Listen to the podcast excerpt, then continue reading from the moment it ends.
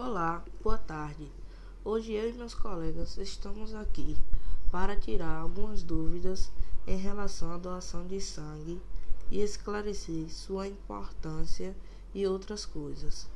A doação de sangue, como já diz o nome, é um ato de doação e, por ser doação, é um ato totalmente voluntário e que não há cobrança pelo que você está fazendo. A doação de sangue é um ato extremamente seguro, porque todos os materiais que estão sendo utilizados ali, eles estão esterilizados e eles são descartáveis, e por isso não há risco para o doador. Esse processo pelo qual um doador tem seu sangue coletado para ser armazenado em um banco de sangue ou hemocentro é para doar para as pessoas que estão precisando e com esse sangue podemos ajudar a salvar muitas vidas. As pessoas só podem doar sangue se estiverem saudáveis e ter entre 16 e 69 anos e que estejam pesando mais de 50 quilos. Você precisa ter o documento oficial com sua foto. E caso você seja menor de 18 anos, você só pode doar com consentimento formal dos seus responsáveis. E durante esse processo, você passará por uma triagem para ver se você tem alguma coisa que lhe impossibilite de doar seu sangue. Os impedimentos temporários para a doação de sangue. Temos quatro, que no caso é a gripe, resfriado e febre, que tem que aguardar sete dias após o desaparecimento dos sintomas. Tem outro que é o período gestacional.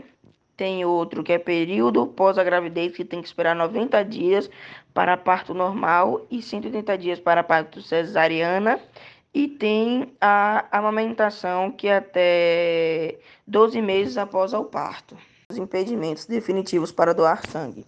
Ter passado por por um quadro de hepatite após os 11 anos de idade, e outra que é evidência clínica ou laboratorial das seguintes doenças transmitíveis pelo sangue, que é a hepatite B e C, AIDS, vírus, vírus HIV, doença associada ao vírus HTLV, I e 2 e doença da, de Sagas.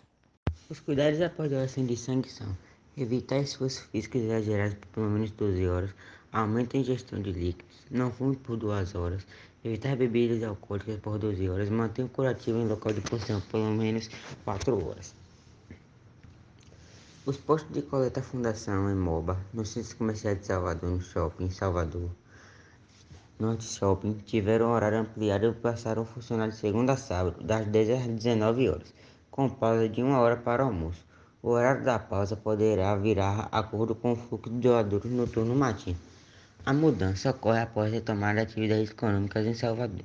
Anuncia na última quinta-feira, antes da ampliação do horário, os postos funcionavam de segunda a quinta-feira, das 10 às 18 horas e a sexta aos sábados das, 17, das 10 às 17. A sede do EMOBA localiza na Avenida Vasco da Gama, funcionando das 7 às 18h30 e segunda a sexta e ao sábado das 7 às 12h30. A unidade instalada no Hospital do Subúrbio de segunda-feira a sexta-feira das 7h30 às 16h30 e no Hospital Irmão Dulce das 7h10 às 16 horas. Qual o tempo de intervalo de doações de sangue? Para o homem, o intervalo mínimo entre as doações de sangue é de 60 dias, com até 4 doações no período de 12 meses. Para a mulher, o intervalo mínimo é de 90 dias, com até 3 vezes no período de 12 meses. A quantidade de sangue que pode ser doada de uma pessoa adulta, em média, é de 5 litros. Em cada doação, o máximo de sangue retirado é de 450 ml.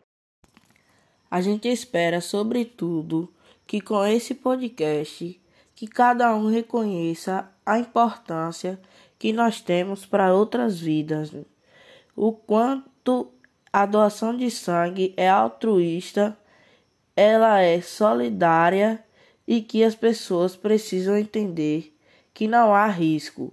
você não está correndo um risco, e sim salvando muitas vidas.